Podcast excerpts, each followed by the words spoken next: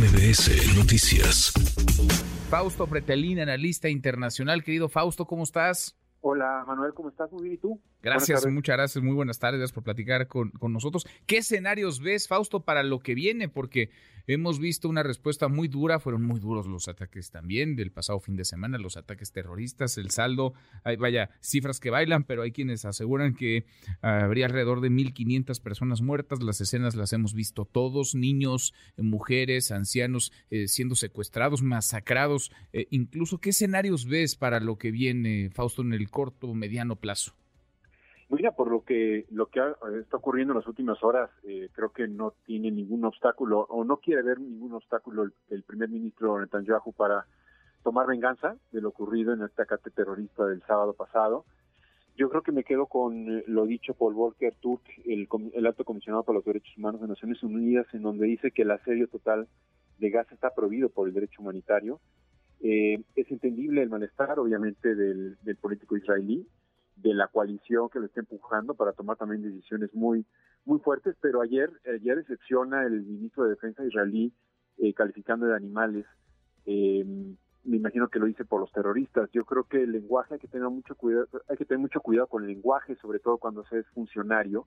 Es evidente que el, el, trato de terrorista a Hamas es eh, muy claro y, y muy real, muy apegado a la realidad. No se necesitan otro tipo de adjetivos, pero pues estamos en esta etapa, Manuel, en donde el alcance de las decisiones de eh, Netanyahu es la gran duda. Hasta dónde va a llegar el escenario, eh, digamos, eh, más cercano podría ser una invasión terrestre hacia la franja de Gaza, que de alguna manera, pues ya de por sí está muy concentrada en términos poblacionales con esos 2.3 millones de habitantes en 300, 400 kilómetros cuadrados.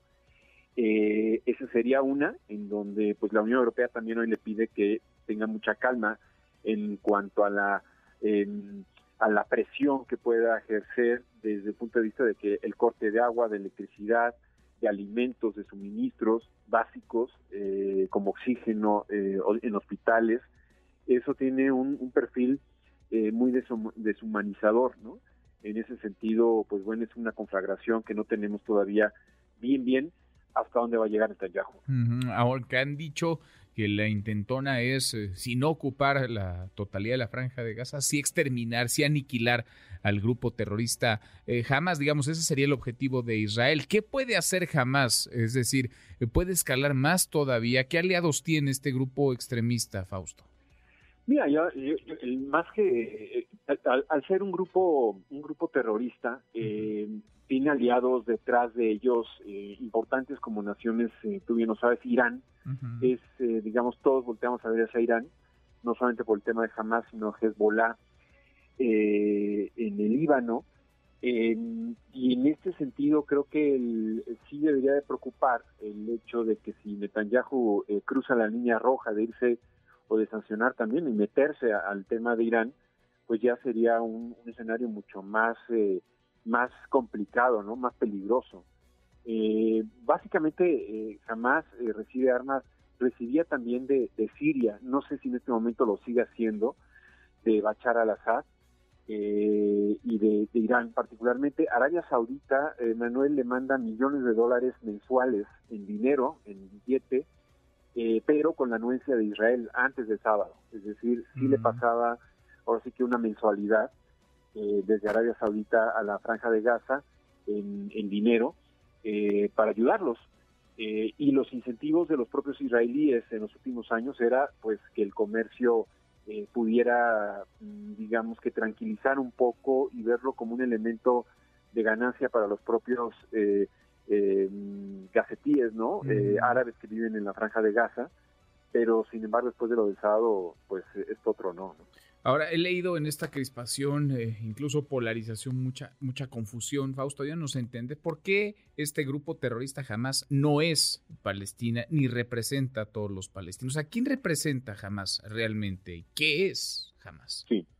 Mira, a ver, en el 2006-2007, eh, de acuerdo al acuerdo de Oslo, firmado, firmado en los 90, eh, permite que haya elecciones y, y algunas agrupaciones políticas dentro de la Franja de Gaza eh, están de acuerdo con que haya elecciones para dirigir a sus dirigentes, perdón, para sí, para seleccionar y elegirlos. eh, excepto Hamas. Hamas, eh, por definición, es una agrupación radical yihadista que no reconoce al Estado israelí y que de alguna manera pues utiliza las armas para conseguir objetivos políticos. digamos que no estuve de acuerdo con el, con el acuerdo de Oslo, sin embargo, participa en las elecciones y las gana.